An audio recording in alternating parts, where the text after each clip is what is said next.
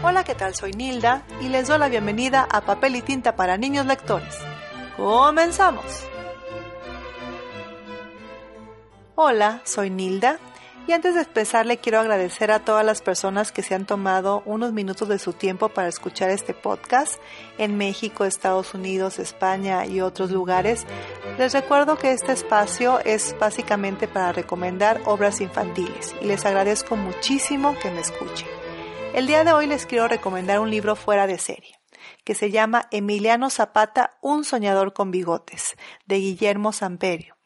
Para los que no están muy familiarizados con la historia en México, Emiliano Zapata es un héroe revolucionario. Es quizás el héroe nacional de mayor impacto en la sociedad mexicana.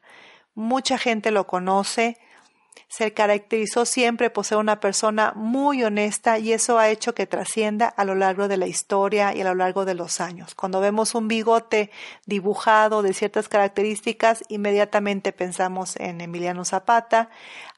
Su nombre es símbolo de tierra y libertad.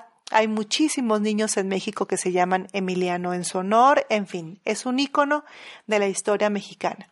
Sin embargo, este libro explora también al Emiliano Zapata niño, porque Emiliano Zapata, mucho antes del plan de Ayala, antes del héroe revolucionario que tuvo la osadía de pelearse con presidentes de la República, de fusilar federales, de consolar y dar aliento a los pobres. Mucho antes de eso, Emiliano Zapata fue un niño. Y fue un niño que tuvo en su vida muchos acontecimientos que marcaron su historia y que forjaron su camino.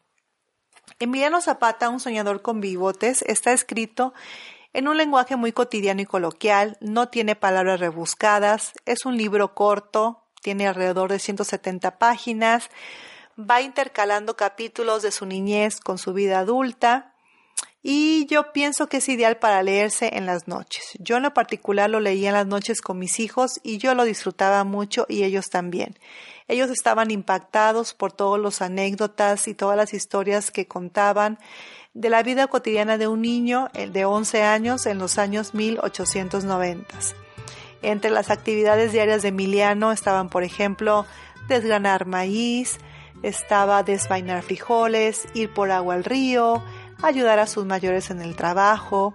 Cuentan que era amante de los animales, tenía un perro llamado Negro, un caballo llamado el Colorado, que fue su primer caballo, se imaginan, a los 11 años de edad. Estaba enamorado y bien correspondido de Lola, una niña de 12 años que era hija de un rico hacendado. Entonces era la niña rica y el niño pobre de pocas palabras pero grandes ideas. La típica historia de amor. Pero el libro explora mucho más que eso. La infancia de Emiliano estuvo marcada por la injusticia. Desde pequeño veía a su padre desesperarse por los abusos, como le arrebataban la tierra, y el pequeño Emiliano le decía, cuando crezca yo te voy a devolver todo lo que esos condenados te han robado. Como que me llamo Emiliano Zapata. Esta frase me hizo mucho recordar a mis hijos que constantemente me dicen al ver pues las injusticias del país. Me dice, mamá, cuando yo sea grande quiero ser presidente y voy a bajar el precio de la gasolina y voy a proteger a los pobres. Y el otro me dice, cuando yo sea grande voy a poner un negocio y voy a comprar casas, etc. Nuestros hijos tienden a soñar o a pensar qué van a hacer cuando sean grandes. Lo mismo pasaba con Emiliano, solo que en este caso, en su entorno, en su ambiente, en su familia, había tanta desigualdad, tanta pobreza, que él pensaba en ayudar a sus padres, en ayudar a la gente necesitada. Desde mi punto de vista, de verdad que es un libro envolvente para niños y para adultos. Como ya les dije, narra capítulos de su vida adulta, donde menciona puntos clave de cómo lo convirtieron en el caudillo revolucionario que fue. Pero para mí lo fascinante es su niñez, porque es raro conocer la niñez de un héroe, cualquiera que éste sea. Normalmente conocemos sus hechos, sus logros, sus méritos, pero no conocemos la historia detrás, qué fue lo que lo llevó a convertirse en la persona en que fue a dar. Este libro habla de valores universales que Emiliano tan pequeñito tenía muy bien arraigados, valores como la amistad, la lealtad, la empatía, la generosidad, la solidaridad, Nuestros niños al leer este libro les vamos a fomentar estos valores, vamos a encauzarlos y a motivarlos a luchar por sus ideales, a no ser indiferentes a la injusticia, a su entorno, a su país, a su familia, a respetar a los humildes, a valorar mucho la honestidad y sobre todo a luchar por sus sueños. Es un libro entrañable que les va a encantar.